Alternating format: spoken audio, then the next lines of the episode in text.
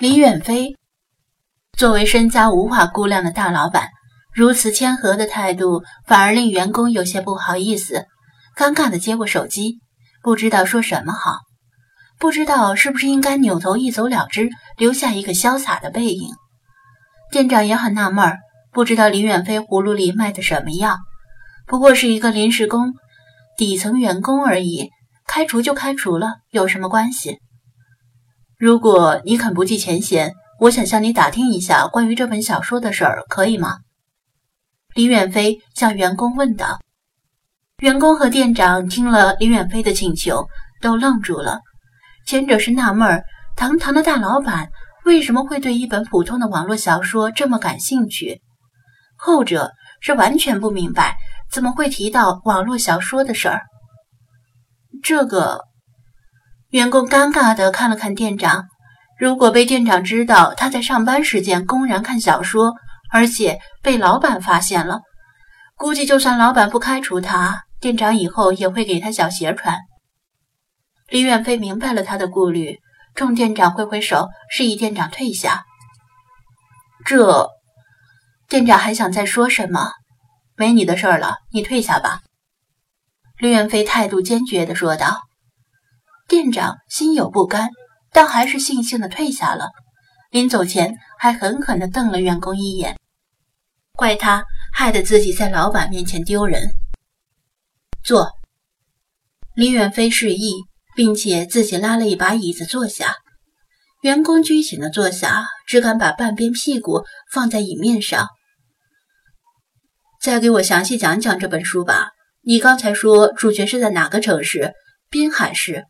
中国有叫滨海市的地方吗？李远飞和颜悦色地问道。网络小说都是瞎编的，哪有叫滨海市的城市？而且网站也不允许小说里出现现实中的地名。员工答道：“心说老板怎么一点常识都没有？”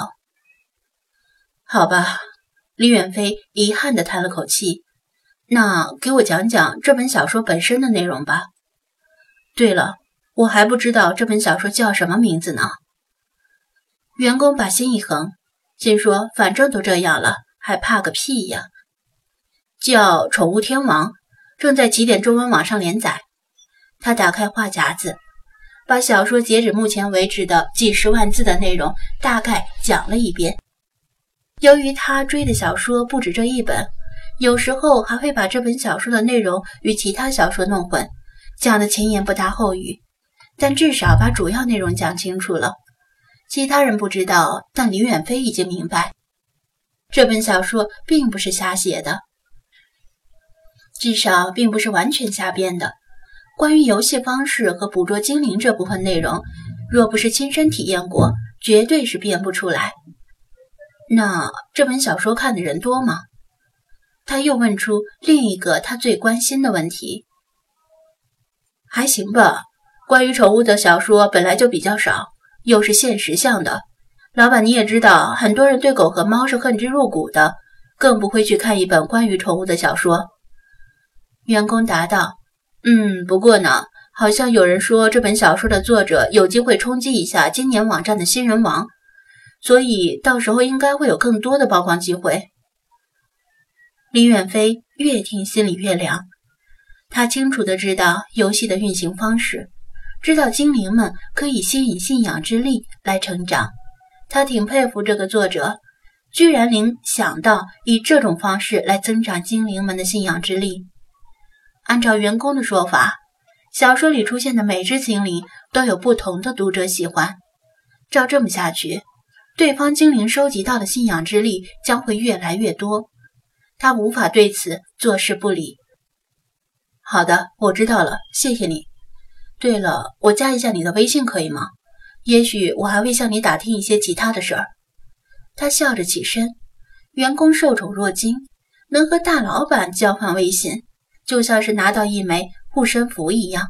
这事儿他能吹一年。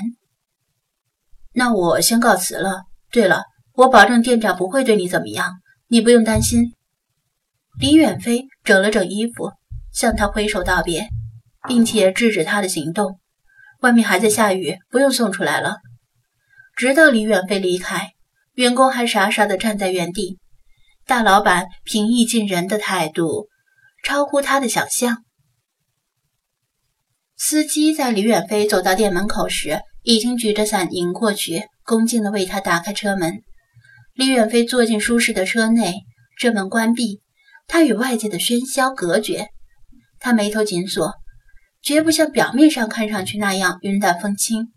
事实上，现在他的头脑里是一团乱麻。怎么办？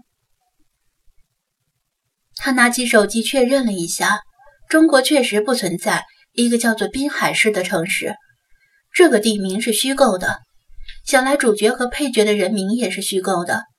至于书里提到的各种事件，其中有几分是真实，几分是虚构，也不好断言。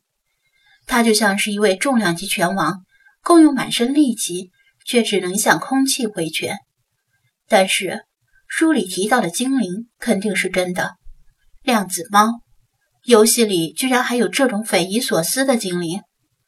他第一次对自己的精灵产生了不自信。一边思考，一边下载了小说 APP。他没有急着去把这本小说加入书架，而是先查询了一下起点中文网的体量，看有没有余力把这家小说网站直接收购下来，然后从数据库里找到小说作者的位置。然而，这家小说网站的体量超乎他的意料。目前，繁星宠物连锁店仍处于快速扩张期，在全国各地乃至国外都在开设分店，IPO 受阻。资金方面并不富裕，暂时没有办法一口吞下这家小说网站。他的猫安静地趴在旁边座位上休息。由于近期中国与另一个超级大国产生的贸易摩擦，仅是今年上半年，人民币就贬值了百分之五左右，而且贸易摩擦正在逐渐升温，短期内没有结束的迹象，这令他的猫。近来有些萎靡不振，没有余力提供更多的金钱。小说啊，他呼出一口气。既然是小说，也许有一种办法。如果想在不知道作者位置的情况下对这本小说进行远程压制，似乎只能求助于老师与他的精灵了。他拿起手机，拨通助理的电话：“喂，是我。”把那副齐白石的真迹用礼盒包装，另外取消其他一切安排，用最短的时间给我把飞机准备好。他不需要等待对方回答，就把电话挂断，然后对司机说道：“去机场